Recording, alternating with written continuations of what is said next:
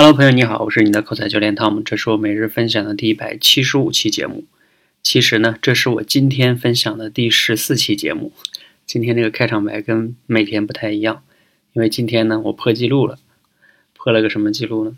我单日最高录的节目数应该是今天最高了，录了算这期节目的话是十四期节目，并且我刚才晚上还做了一个半小时的直播。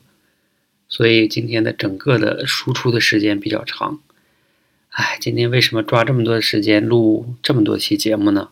录了什么节目呢？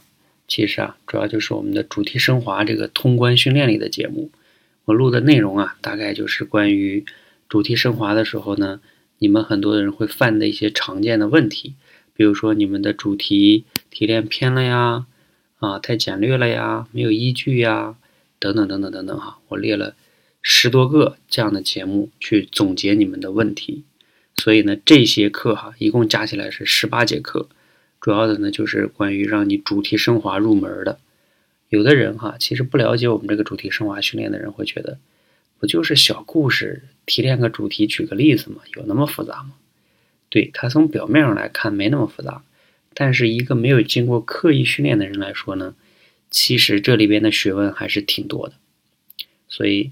你要是有幸哈，未来能加入到我们这里边的闯关训练的话，你可以来体验一下。你可以去随便找一个小故事，就像我昨天给他们找了一个河边的苹果，让他们提炼。好多人呢提炼的真的是特别有意思哈，在这里我就不说了。你们要是能听到这个节目呢，你就会发现他们那个答案各种各样的，千奇百怪的。如果是你来提炼，你不要笑话别人哈，你可能也刚开始也会那样的。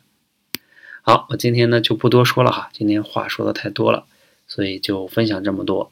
呃，这是我第十四期节目，希望呢，呃，你陪你睡觉吧，晚安，谢谢。